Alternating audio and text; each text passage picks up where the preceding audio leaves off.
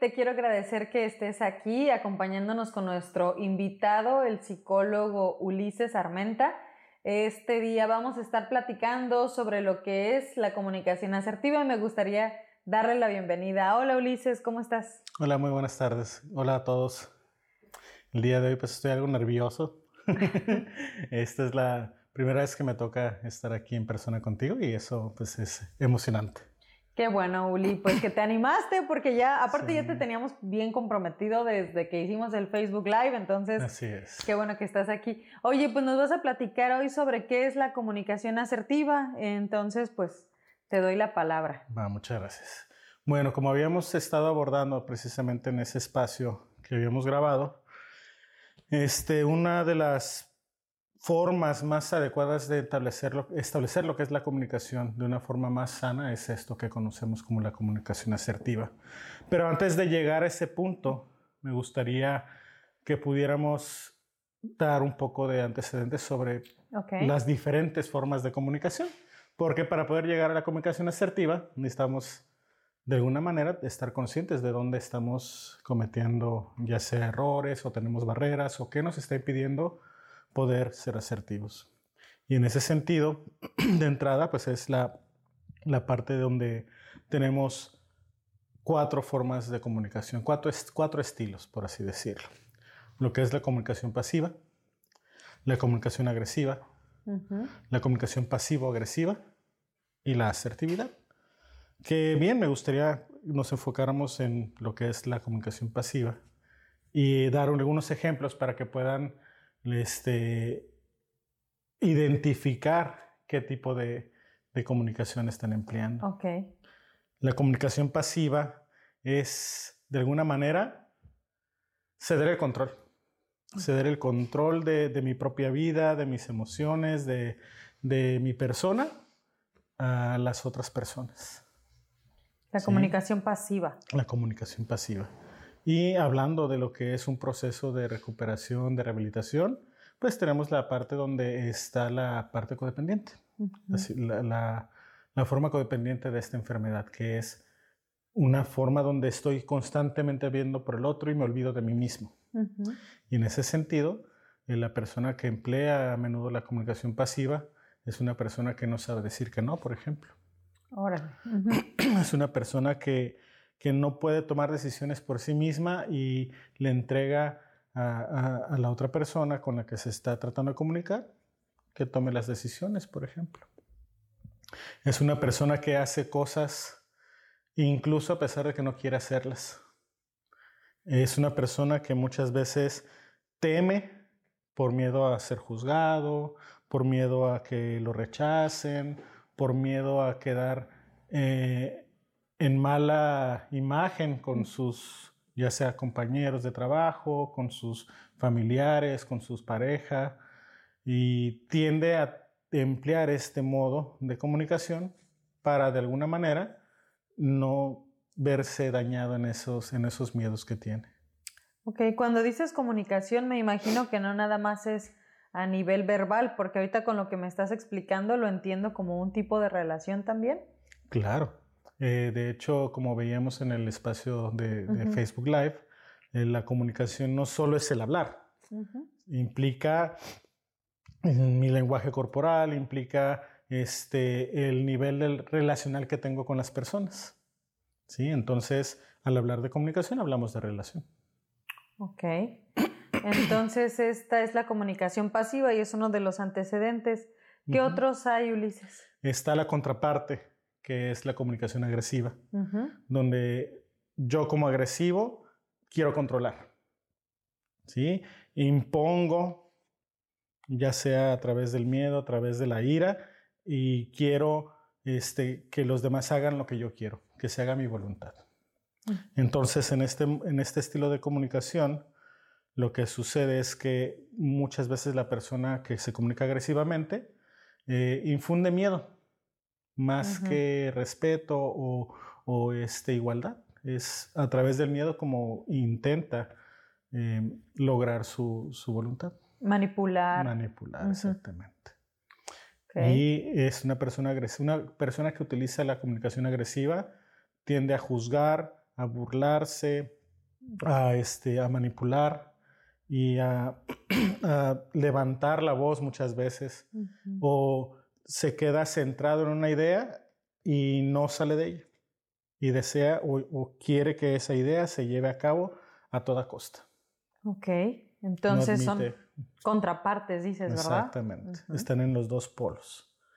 Este, y eh, muchas veces tenemos que una persona con comunicación agresiva, pues lo que realmente sucede es, hay mucha inseguridad. Bueno, no mucha, hay inseguridad y por lo tanto la agresión es como una forma de contraponer esa inseguridad, de mm. compensar esa, esa, inseguridad. Es lo que te decir, es para compensar.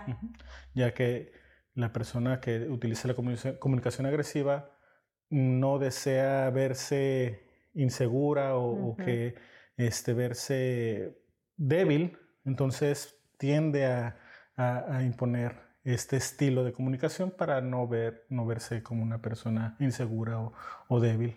Ok. ¿Qué otro antecedente hay, Uli? ¿De la comunicación agresiva o...? En general. En general.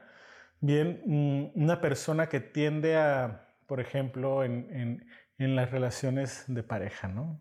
Eh, se pone a la defensiva inmediatamente antes de, que, de que le digan algo que, van a criticarle o que van a, a, retroalimentarle, ya está la defensiva y no escucha, no, no permite que la otra persona le dé la retroalimentación y ya está atacando y devolviendo la, la ahora sí que, que el, comentario y juzgando a la persona. Sí, esos que nada más que, está, que ni siquiera están escuchando o cuando escuchan solo escuchan para contestar, no porque en realidad quieren recibir el mensaje. Así es. Okay. Esas son las dos formas contrapunteadas que son la pasividad y la agresividad. Y existe una tercera que es la, mezcla de estas dos, una forma pasivo-agresiva, que en este estilo de comunicación la persona que emplea la comunicación pasivo-agresiva eh, no quiere hacerse responsable de su propia agresión. Como ¿Cómo es eso? Como de alguna manera eh, utilizó el sarcasmo, mm. la burla, las bromas, para dejar claro un mensaje, para dejar dar un mensaje del cual yo no me quiero responsabilizar. Okay. Te juzgo de forma burlona, para, pero con, según este, la intención de que tú no te, no te des cuenta que te estoy este, juzgando o me estoy burlando de ti, pero, ay, es que es en broma. Y no me responsabilizo de ese, de ese juicio que tengo. Y de todas maneras queda, queda la burla y queda el sarcasmo pero yo creo que no me hago responsable. Ok. Eh, ¿Cuál otro ejemplo hay sobre eso? Que se me hace muy interesante porque creo que es algo bastante común en la propia cultura eh, mexicana, oh, latina. Así es, nosotros los latinos tendemos a ser muy burlescos y muy, muy sarcásticos. sí, otro ejemplo podría ser, bueno, un ejemplo podría ser este, una persona que utiliza este, los prejuicios, bueno, no los prejuicios, sino esta, los estereotipos. Órale. Como ahorita lo que acabamos de hacer, ¿no? Este, es que los latinos tienden a ser muy burlescos, ¿no? ¿no? No todos los latinos son burlescos. es verdad. Y, pero como ese pensamiento es el que tengo, hago una broma al respecto y no me responsabilizo de mi comentario. Lo dejo así como al aire porque alguien más dijo, ¿no? Pues podría ser un ejemplo. Órale, entonces es yo soy. ok, muy bien, Uli. ¿Qué más nos platicas de este tema, Ulises? Bien, como barreras de comunicación que tenemos, aparte de lo que son los estilos de la comunicación, como ya vimos, lo, pasivo, lo agresivo, lo pasivo-agresivo, eh, muchas veces necesitamos saber cuáles son nuestras emociones, nuestras necesidades Muchas veces al comunicarnos no somos capaces de reconocerlas. Okay. ¿sí? Y eso podría incurrir en una barrera de para comunicarme. Si yo deseo ser asertivo y comunicarme efectivamente, necesito saber cuáles son mis necesidades y cuáles son mis, mis, mis deseos, cuáles son mis límites, hasta dónde puedo llegar o puedo permitir que alguien llegue. Sí. ¿sí? Entonces, para poder sortear esa barrera, necesito estar consciente de, mí mismo, tengo que tener conciencia de, mi persona. Y eso podría ser una barrera muy importante que, muchas veces no nos damos cuenta que está ahí. Sí, es verdad. Este, ahorita mientras lo platicas, me volteo a ver y digo, bueno, hay veces que tengo hambre y no me llevo a comer, o sea, ni siquiera hay una comunicación interna, pues va a ser difícil también tener una buena comunicación externa, ¿no? Desde, no reconocer mi propia necesidad, ¿cómo la voy a expresar a otros? Así es, esa es, una barrera. Otra barrera que muchas veces me he encontrado en, el ámbito de, la psicología es la incapacidad de poder expresar las emociones. Muchas veces ni siquiera sabemos qué sentimos.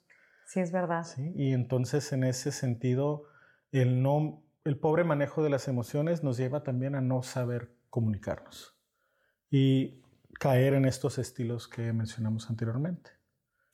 El no poder expresarlos adecuadamente. Pues es que, bueno, y aquí no sé si es una generalización, yo creo que sí, pero es difícil este, de repente estar tratando de comunicar mis emociones cuando no se me ha enseñado o no hay espacios en donde las emociones sean bien recibidas. Así es, exactamente, precisamente eso. No, no se nos educa a reconocer nuestras emociones. Como ejemplo, este, me ha tocado ver a madres y padres que tienden a minimizar o anular ciertas reacciones emocionales de sus hijos. Sí, o eh, propias, Ulises. Ajá, así es, así es. ¿Cómo, ¿Cómo voy a enojarme?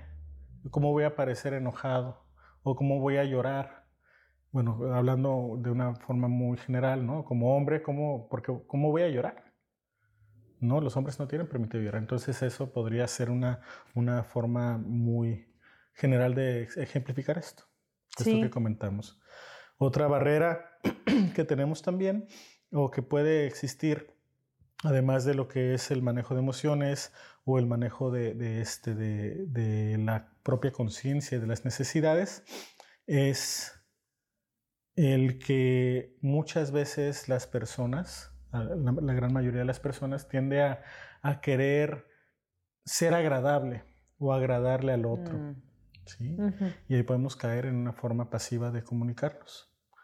Se nos educa algunas veces, en algunas, en algunas culturas se educa para no entrar en conflicto.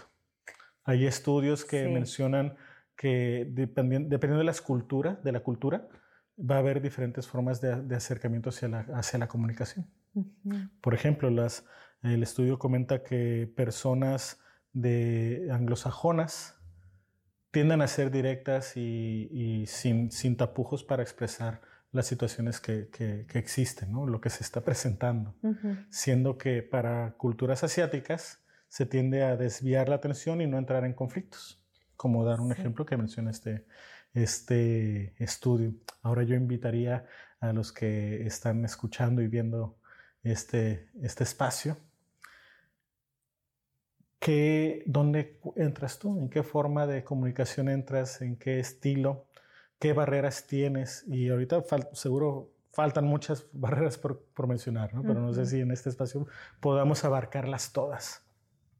Pero sí, ¿en, en qué acercamiento tienes para comunicarte? ¿Cómo, ¿Cómo tiendes a comunicar? ¿Eres capaz de expresar tus necesidades, tus pensamientos claramente o utilizas el sarcasmo, la burla o le sacas la vuelta por completo, ¿no?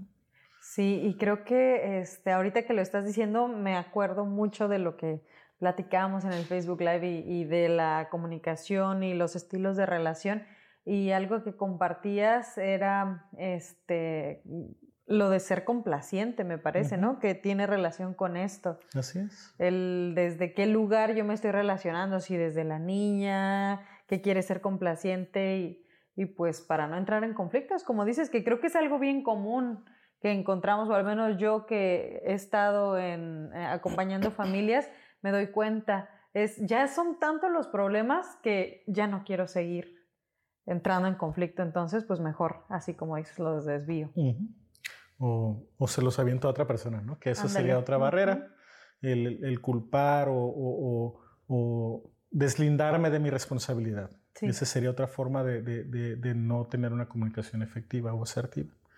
Que bien, creo que ahorita vale la pena definir qué es la comunicación asertiva.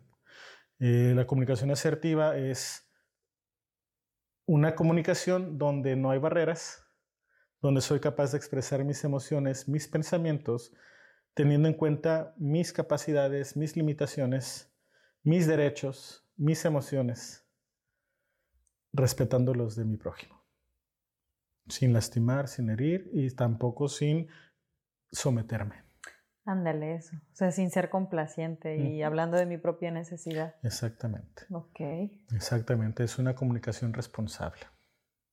Ahora. Eso es la asertividad. Bien. Muy bien, Ulises. Pues creo que para hacer esta primera cápsula me parece muy eh, Tal vez es compacto en la información, pero creo que es puntual.